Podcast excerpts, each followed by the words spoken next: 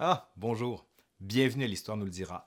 Je suis Laurent Turcot et aujourd'hui, les Autochtones qui font le voyage en France au 16e siècle.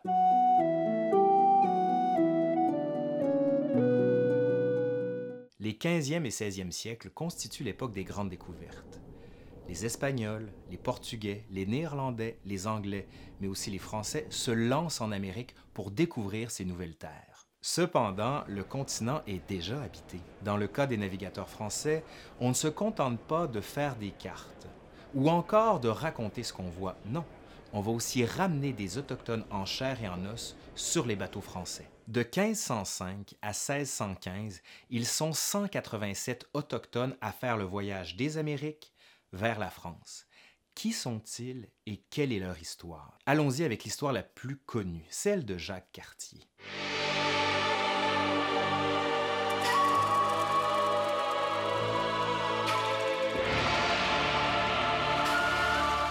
En 1534, lors de son premier voyage, Jacques Cartier va rencontrer le chef iroquoien Donnacona et va le faire venir sur son bateau. Cartier décide ensuite d'emmener les deux fils de Donnacona avec lui, soit Domagaya et Ténoani. Il va réussir à les amadouer en offrant des chemises, des bonnets rouges, des chaînes en laiton. Et, dit-il, il prévoit leur retour sous peu. Cartier n'est pas le premier à utiliser cette technique. Dix ans plus tôt, Verrazano, qui, donc, qui naviguait pour le compte de la France, alors qu'il remonte la côte atlantique, va s'emparer d'un jeune garçon pas très loin de l'actuelle côte de la Virginie et va le forcer à monter et ensuite l'amener en France mais Verrazano et Cartier s'inspirent d'un autre navigateur, Christophe Colomb, qui en 1492 s'était saisi des Autochtones pour les amener en Espagne. Lui-même s'est inspiré des pratiques des Portugais qui faisaient la même chose alors qu'ils découvraient les côtes africaines au 15e siècle. Le premier Autochtone qui est arrivé en France est sans doute amené par le navigateur Binot Pommier de Gonneville. Parti de Honfleur en juin 1503, il va toucher terre en janvier 1504.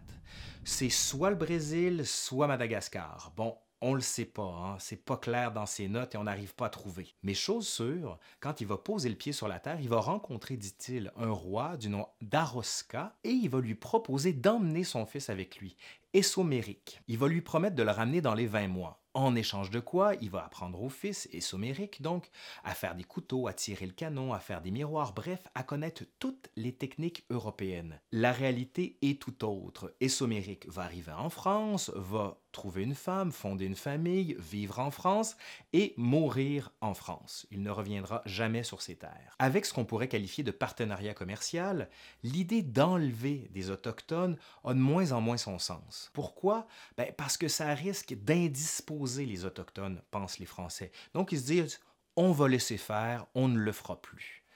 Du moins en apparence, parce que les Autochtones continuent à arriver en France. Pourquoi viennent-ils? Ils viennent de leur plein gré pour continuer à nouer les alliances qui se sont faites en territoire américain, mais plus encore pour visiter le pays de ceux qui viennent les voir à chaque année en échange de quoi les Français ont le droit de vivre dans des villages autochtones ou d'occuper certaines parcelles du territoire autochtone. Leurs voyages en France sont aussi l'occasion de faire découvrir les Autochtones aux Français.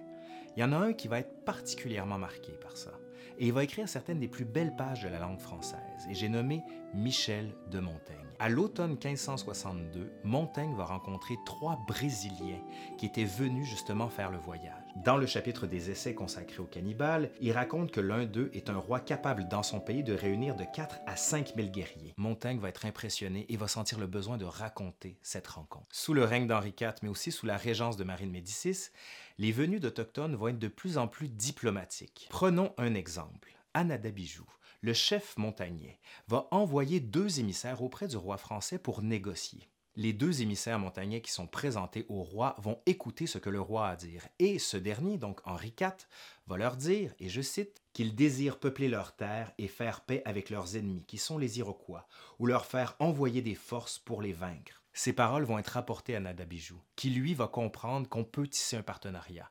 Et donc, c'est là que va avoir lieu la grande tabagie. L'alliance va être renforcée les 27 et 28 mai 1603 à Tadoussac en présence de François Gravé et de Samuel de Champlain. Ceux qui font le voyage en Amérique ne sont pas nécessairement tous des acteurs d'alliance ou encore des interprètes comme on peut le deviner. Plusieurs sont des esclaves, des esclaves qui ont été capturés par des autochtones amenés aux Français pour servir d'esclaves. Maintenant, quelles sont les conditions dans lesquelles le séjour se passe? Sont-ils bien traités? En vérité, on manque beaucoup d'informations sur le sujet. D'après ce qu'on connaît, la mort les fauche rapidement lors de la traversée. Pourquoi? Ben, les fièvres ou encore les manques de vivres lors des voyages qui sont trop longs ont souvent raison d'eux. On raconte même que des indigènes du Brésil auraient pu être mangés si la famine s'était poursuivie sur le navire lors d'une traversée de l'Atlantique. On connaît cette histoire-là par le journal de Jean Moquet qui, en 1604, dans son voyage en Guyane, écrit, et je cite, Voyant que le vent ne nous était point favorable, nous tenions déjà conseil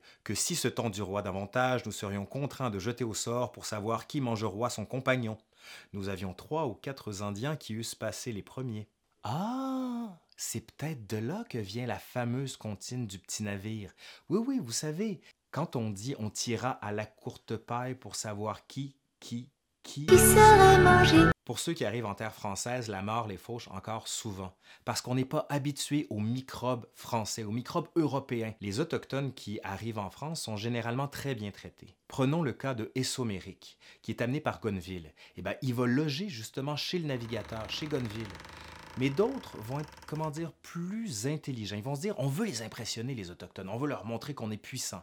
Donc on va leur dire qu'ils vont aller séjourner chez un grand du royaume, un grand seigneur, l'élite, l'aristocratie. Vous voulez un exemple? François Gravé, quand il va revenir en France avec le fils du chef Béchourat, chef montagnais, ben, il va proposer au dit fils de le placer auprès d'Henri IV, qui est quand même le roi français. Hein.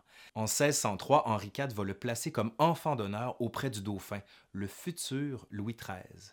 Le dauphin va se prendre d'affection pour lui et va même lui donner le surnom de Petit Canada. Il va cependant devenir très malade et va en mourir. Et Louis XIII va être très marqué par cette mort parce qu'il appréciait particulièrement Petit Canada. Plus on avance dans l'histoire, plus les Autochtones qui viennent en France sont utilisés comme source d'information pour faire de nouvelles découvertes. Certains Autochtones vont comprendre le jeu des Français et vont mentir, tout simplement. C'est notamment le cas de Donnacona, qui est amené en France par Jacques Cartier en 1536. Il va parler d'un pays du Saguenay où on trouve de l'or, où on retrouve des mines d'argent, où on retrouve aussi de la girofle, de la muscade et même du poivre. Du poivre au Saguenay. Pas mal quand même. Mais pourquoi mentent-ils? Quel est leur intérêt? Premièrement, pour hâter leur retour. La deuxième raison, c'est qu'on comprend très vite l'avantage de la fréquentation des Français et on veut garder le monopole des échanges commerciaux. Les Autochtones qui reviennent de France ont certes vu les beautés de la France, comme ils le disent, mais ont surtout vu la vraie valeur marchande des choses. Et à leur retour en Amérique, ils vont se révéler être de redoutables négociateurs. Cette pratique va bientôt cesser en France. Pourquoi? Parce qu'elle suscite la méfiance de la part de l'État, mais surtout de l'Église. Le temps de la découverte est maintenant fini. Arrive le temps de la colonisation. Merci à Eric Thierry qui a contribué à cette capsule. Il a d'ailleurs écrit un magnifique article sur le sujet et d'autres livres que je vais tout mettre bien sûr en bas de cette capsule et vous pourrez les consulter avec grand plaisir. Il ne me reste plus qu'à vous remercier et à vous dire à la prochaine fois. Et si vous avez aimé la vidéo, n'hésitez pas à faire le petit pouce vert en l'air, à partager ou encore à vous abonner à l'Histoire nous le dira.